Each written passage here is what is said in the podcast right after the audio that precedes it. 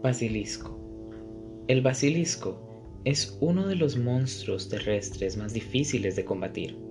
Enfrentarse a él es casi un suicidio, pues todo lo que mira se convierte en piedra, y solo las corazas de hierro fundido le resisten, por lo que se utilizó con frecuencia para custodiar tesoros. Con toda probabilidad, su existencia es la más extravagante de las conocidas en el mundo, y para que un basilisco nazca, deben darse una serie de casualidades increíbles. El basilisco nace del huevo que un gallo ha llevado en su vientre durante siete años. Este huevo no es ovalado como los otros, sino completamente redondo y siempre blanco.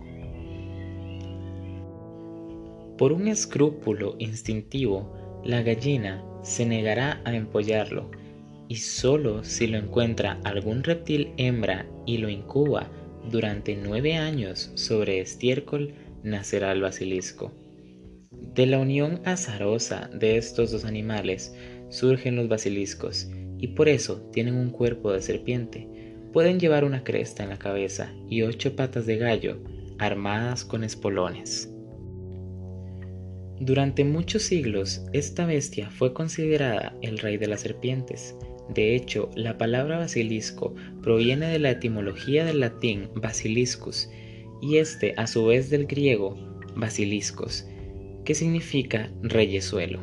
Se creía que todos los reptiles huían despavoridos cada vez que oían el siseo del rey, y esto era así aunque estuvieran haciendo la digestión de la más apetitosa presa. En la Edad Media fue muy popular y en los bestiarios figura como contendiente de algunos santos que fueron capaces de vencerlos con la ayuda de Dios. En esa época prácticamente nadie ponía en duda que los basiliscos existían realmente.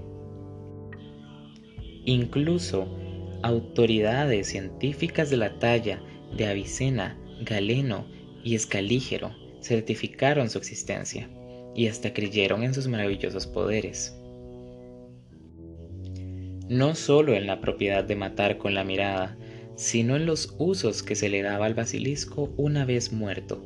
Al parecer, con sus despojos, fabricaban un ungüento oleaginoso que luego rociaban por los techos de las casas y hasta por los templos sagrados, pues resultaba ser un remedio infalible para prevenir la entrada de las aves y de los insectos.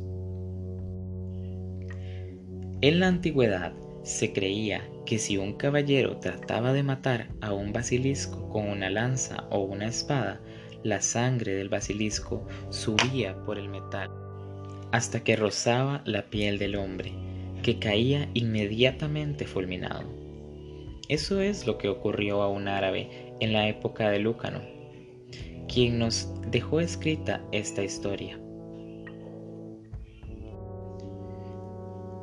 Al parecer, después de una larga búsqueda, por fin el árabe encontró al basilisco sobre una arenosa llanura y quiso darle muerte.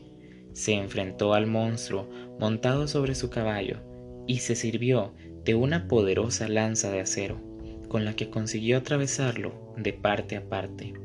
El basilisco murió, pero de la herida comenzó a borbotear la sangre venenosa de la criatura, que trepó por la lanza de manera sutil hasta que alcanzó la mano del vencedor, dejándola en los huesos, tal y como hubiera hecho un corrosivo ácido.